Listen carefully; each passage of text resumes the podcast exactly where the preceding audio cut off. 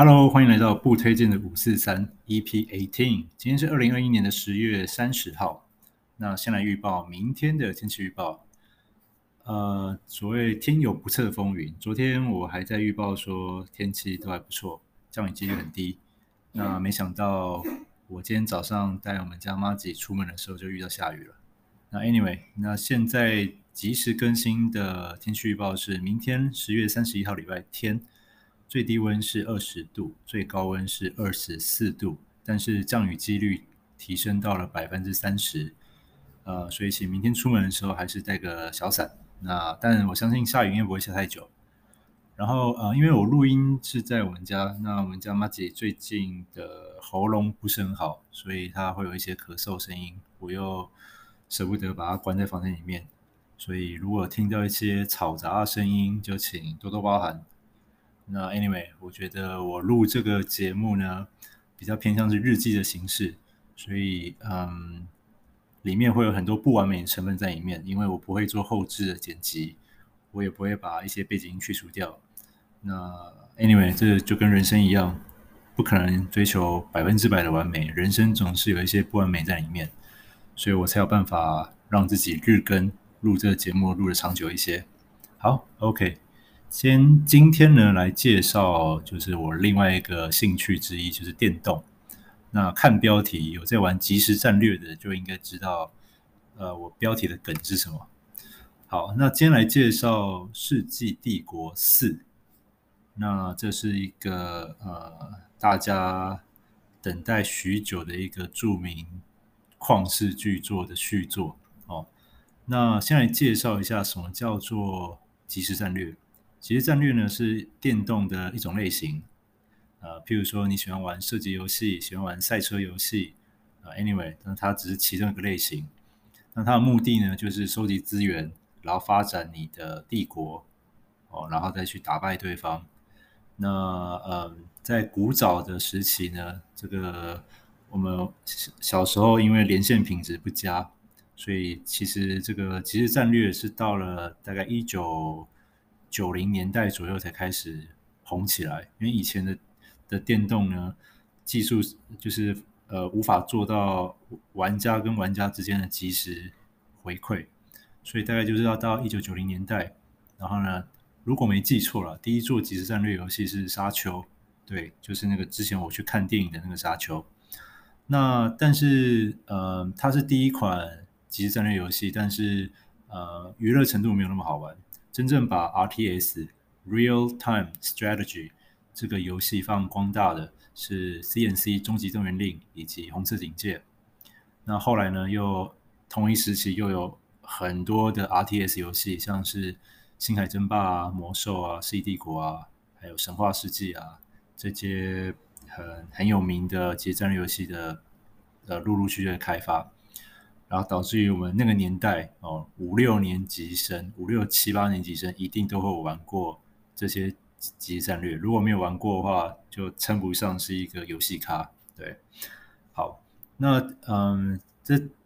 刚刚提到的最著名的三款游戏就是《星海争霸》、《魔兽争霸》还有 A O E Age of Empire 世纪帝国。那 OK，那今天就先专注在介绍。最近已经刚发行的《世纪帝国四》，呃，我还没有买。然后呢，我是在我的游戏群组上看到有玩家在推荐这款游戏。那我看了里面的介绍内容，觉得哦哟，哇，看起来很好玩耶！所以在这边也许个愿，对，就在这边祈祷我哥赶快去买，这样子我就不用买了。等他玩腻了，我就再用他的 Steam 账号来玩《世纪帝国四》。对，我还蛮庆幸的啦，就是我哥也喜欢玩游戏，那呃，他他买了我就不用买，我就可以省下一笔钱。OK，Anyway，okay，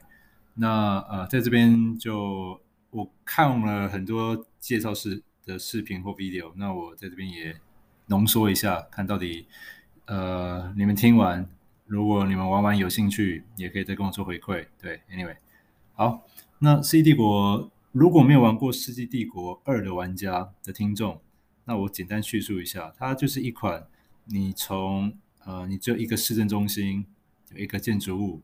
你可以把它想成一个部落了，一个一个帐篷跟两个村民，一栋建筑物跟两个村民。你从这个是你一游戏的一开始，然后你经历了黑暗时代，然后经历了封建时代、城堡时代，到最后帝王时代。然后呢，你一直收集资源，然后盖农田，发展科技，然后发展科技之后生更多的人，收集更多的资源，然后去呃发展你的农业科技或者是军事科技，然后去打败你的敌人。哦，那中间你如果有盟友的话，也可以透过贸易赚取额外的黄金，然后也可以发展。那除了陆军单位，它也有海海军海军单位。然后呢，打猎呃，食物的来源你可以靠种农田、采果子，也可以去打猎，打野猪、野狼啊，野狼没有肉啊，呃，打野猪、绵羊，anyway，反正它是一款嗯代入感很强的文明类的战争游戏。那也因此，然后也因为包含了不同的民族，像是中国、中国，然后埃及、苏美，anyway，反正就是。它融合了历史，融合了呃战争，然后还有经营的非常多元素在里面，所以在当时就是广受全世界各地的玩家的喜爱。那呃《世纪帝国一》呢，我就深深的喜欢上即时战略了。那《世纪帝国二》呢，更是到现在，它已经发行了十六年了，到目前还是有一大堆《世纪帝国二》的死忠玩家在玩这款游戏。那就可以知道这款到底多好玩、多经典了。所以还没有尝试过 RTS，就是即时战略类游戏的听众，我非常建议拨个时间去玩玩看。那连我老婆她都有玩过《世纪帝国》，而且她是农田派的，她就是喜欢种一大堆农田，然后盖城墙，然后静静躲在角落，发展到帝后帝王时代。对，她是这种玩家。OK。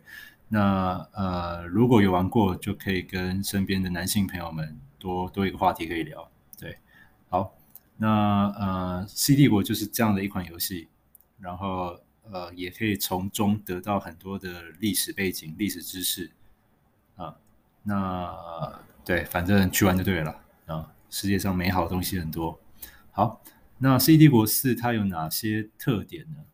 呃，就是。它多了三个新的机制，哦，第一个机制呢，就呃，我先讲它有哪些国家好了。《CD 国四》目前的国家有英国、中国、呃，德里苏丹国、蒙古、法国、俄罗斯、阿拔斯，还有这个神圣罗马帝国。呃，那四代呢，对于各个国家的玩法，它做了相当大的差异化，哦，因为。呃，除了每个国家有它所属的特殊兵种以外呢，那在四代，它我举例好了，像是中国，中国在玩到一半的时候，它有四个朝代可以让你去选，唐、宋、元、明，哦，然后呃，就是各个朝代你可以解锁它不同的能力，呃，再来举例像蒙古好了，蒙古呢，它的玩法就是强调攻击侵略，那它的防御能力很弱。但是它可以把它的建筑物变成可移动式的蒙古包，就边打边移动你的大本营，然后呃，它破坏对方建筑物呢，可以累积额外资源，就强调进攻打法。那像是呃俄罗斯呢，它是有，譬如说它狩猎有另外的狩猎加成，那可以解锁，就是可以有额外的赏金制度。就它各个国家有不同各自的特殊玩法。呃，那这比二代相比起来，就是我我认为啊，这复杂性会提提高蛮多的，就是对于新手可能没有那么友善，但但我相信了，它也简化了很多东西，所以呃，对于老玩家来讲，会是一个好玩加分的点。但对于从来没有接触过《世纪帝国》的新新手来讲，我觉得这可能会吓退一些新玩家。我还没有玩过，但我看他介绍，我初步的心得是这样。好。那除了各国他们独有的机制以外呢，它还有另外增加三个新的机制，就是埋伏偷袭。什么意思呢？《？C 帝国》是很有名的这个战争迷雾的这个，把它发挥的相相当好的一个游戏。那什么叫战争迷雾呢？就是你在还没有去过的地方，那边会是一片完全黑暗。但当你去过了，你就可以有记录你的这个地形，譬如说那边有树林啊、石矿啊、金矿啊什么的。那等你人回到原点了，那边就会变成半探勘的状态，就是你去过了，但是那边还是但只有地形的资料，没有没有什么人在那边的资料，这样子。好，那这个就是所谓战争迷雾。呃，在四代呢，多了一个埋伏的功能，就是你的人可以躲在树林里面。那当敌方经过树林的时候，是没有办法看到树林里面有什么东西的，所以你就可以利用这个方法去偷袭，去预设，把你的军队躲在树林里面，等敌方经过的时候去偷袭对方。哦，这个是它有一个新的玩法。那第二个就是墙上战斗。呃，之前《世纪帝国二》就是你盖城墙，或者是把建筑盖得很密，这样子对方呢就无法第一时间穿过你的建筑物。但是在第四代呢，改成了呃，它建筑物即使你盖就相邻盖起来，但敌方军队还是可以透过建筑物的中间的缝隙去深入到你的城市的正中央。哦，所以。变成这一代的玩法，城墙几乎是一定要盖的。你如果不盖城墙，敌方就可以从四面八方的深入到你的经济经济区，去给你重大的打击。所以，呃，变成说你几乎一定要盖城墙的情况下，它多了一个墙上战斗。呃，什么意思呢？你可以把自己的守方单位，呃，长距离的单位，像是工兵啊、火枪兵啊。布置在你的城墙上方，那等到对方靠近城墙的时候，城墙就具有反击的能力。哦，那以前这个就只有箭塔才有能力，那这个在第四代连城墙都可以驻兵。然后攻击方呢，除了用远距离的工程武器破坏城墙以外呢，那也可以经由这个攻城塔把士兵送上城墙上面，让士兵在城墙上面在做战斗。哦，所以这个墙上战斗的部分，我觉得。是二代所没有的，它这个也是四代的一个噱头。哦，第三个就是它的海战模式有做一个很重大的改变。呃，海上的资源呢是可以再生的。啊，什么意思呢？就是呃，二代这些鱼类啊，就是还有一些有的没的资源啊，这采完就没有了。但是呃，在四代里面，海上资源可以再生，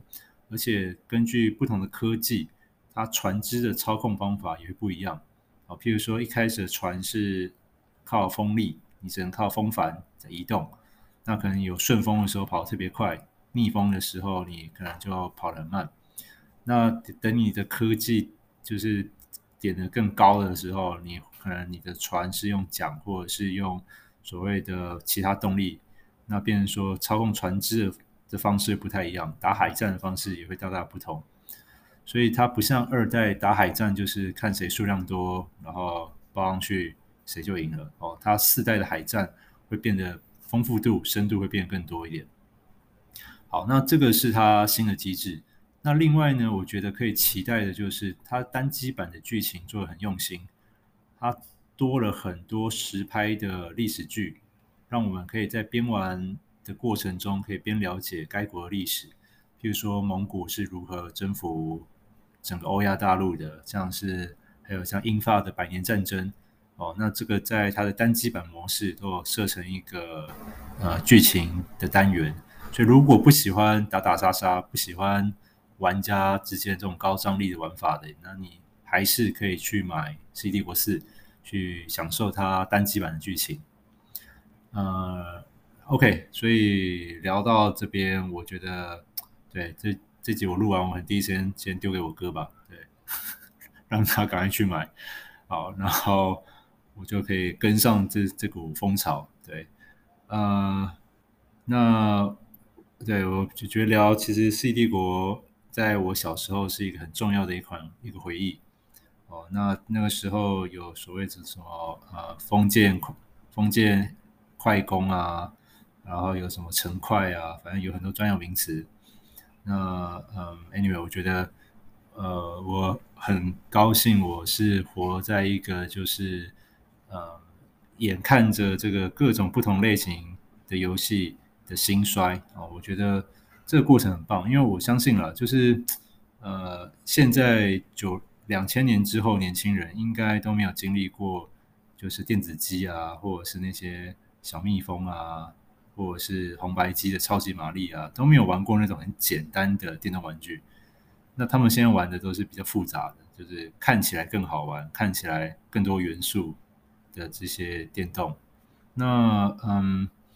我觉得有点可惜，因为我经历过那种最单纯的快乐，就是那种呃，譬如说打小蜜蜂，就是你就只能操控左右，然后呢，子弹就只有这三个功能，就是然后你就是操控你的小蜜蜂机，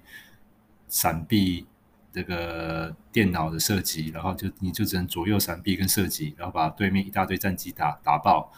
呃，我相信现在有这种电动机子出来了，那年轻人应该也不爱了，或者是像以前我们狂玩的俄罗斯方块，对，那现在小朋友可能也会嫌俄罗斯方块太无聊，对，但但这些简单的游戏，呃，在在我童年里面，我觉得都是一个很棒的回忆，对。那也期待《CD 博士》它可以卖出一个很好的成绩，我。刚看完这些介绍，我觉得，哎，看了我是会想玩，会想买的。嗯，那呃，对，但虽然说我想买了，不过呃，如果我哥有买，那我就不买了。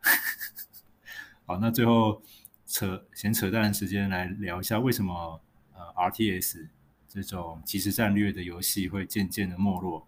哦，那跟跟跟我刚刚提到的这些游戏的兴起有关，因为即时战略你需要。花很多的时间去学习哦，它上手难度比较高，而且一场即时战略要玩到结束，快的可能二十分钟，但慢的可能一个小时哦，甚至我若没记错啊，《C 帝国》好像有一场比赛花了至少十七个小时以上吧，哦，就是打了超级无敌久，然后那可能是有记载，我可能要再翻一下资料，但我我知道肯定是破十个小时以上，对。所以，嗯，那像现在，因为时间零碎化，现代人，嗯，比较没有办法像以前我们小时候有这么长的时间可以玩游戏。那可能他们所需要就是五分钟、二十分钟要来一场游戏这样子。那，呃，所以也因为我们现代人时间破碎化，那所以变成这种需要长时间游玩的即时战略游戏变成渐渐的没落。大家都改去玩吃鸡类的游戏、射击类的游戏，或者是赛车类哦。呃，但 anyway，我觉得，嗯，呃，我还是会希望《C D 国4》能够有一个很好的表现。然后，毕竟，对，就我觉得各种游戏都有它存在的价值跟意义。好，那今天这个电玩介绍，我的第一款电玩介绍就献给了这个，请给我黄金伐伐伐伐木工的《C D 国》。那祝各位周末可以过得愉快，那就先这样子喽，拜拜。